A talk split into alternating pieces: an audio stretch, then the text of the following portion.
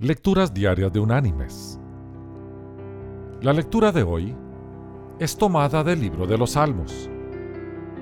Allí en el Salmo 139 vamos a leer el versículo 14,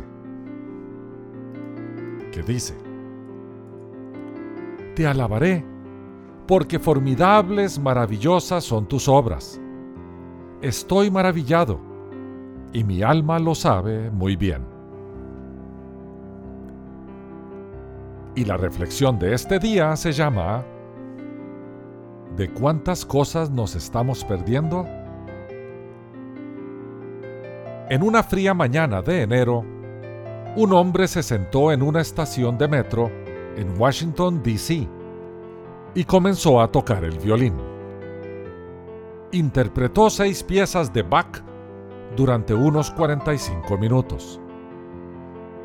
Durante ese tiempo, ya que era hora de mucho tránsito, pudieron haber pasado unas 1.100 personas, la mayoría de ellos camino al trabajo.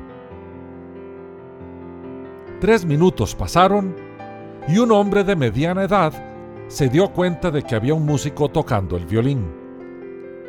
Aminoró el paso y se detuvo por unos segundos y luego se apresuró a cumplir con su horario. Un minuto más tarde, el violinista recibió su primer dólar de propina. Una mujer arrojó el dinero en la pequeña caja y sin parar siguió caminando. Unos minutos más tarde, alguien se apoyó contra la pared a escucharle, pero entonces el hombre miró su reloj y comenzó a caminar de nuevo. Es evidente que se le hizo tarde para el trabajo. El que puso la mayor atención fue un niño de tres años. Su madre había pasado de largo muy apresurada, pero el chico se detuvo a mirar al violinista. Por último, la madre empujó duro y el niño siguió caminando, volviendo la cabeza todo el tiempo. Esta acción fue repetida por otros niños. Todos los padres, sin excepción, los forzaron a seguir adelante. En los 45 minutos que el músico tocó, solo seis personas se detuvieron y permanecieron por un tiempo. Alrededor de 20 le dieron dinero, pero siguieron caminando a su ritmo normal. El músico recaudó 32 dólares cuando terminó de tocar y el silencio se hizo cargo, nadie aplaudió, ni hubo ningún reconocimiento. Nadie lo sabía, pero el violinista era Joshua Bell, uno de los músicos más talentosos del mundo. Él había tocado una de las piezas más complejas jamás escritas, en un violín que tenía un valor de 3.5 millones de dólares.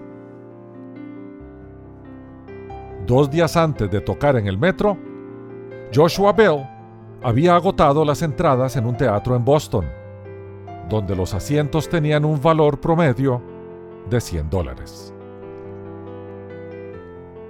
Esta es una historia real.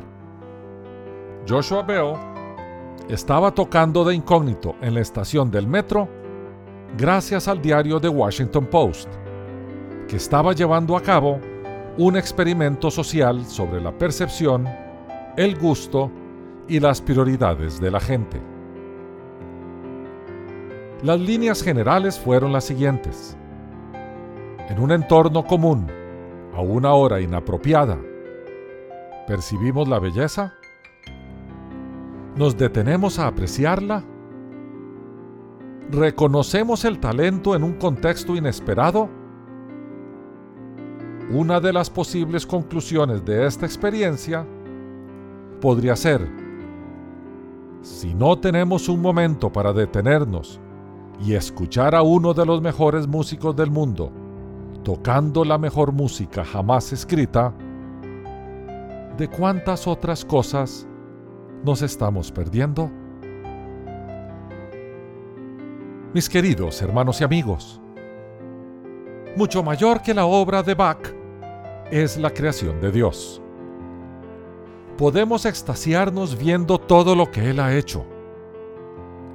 El rey David nos dice, los cielos cuentan la gloria de Dios y el firmamento anuncia la obra de sus manos. Permitámonos apreciar lo que Dios ha hecho.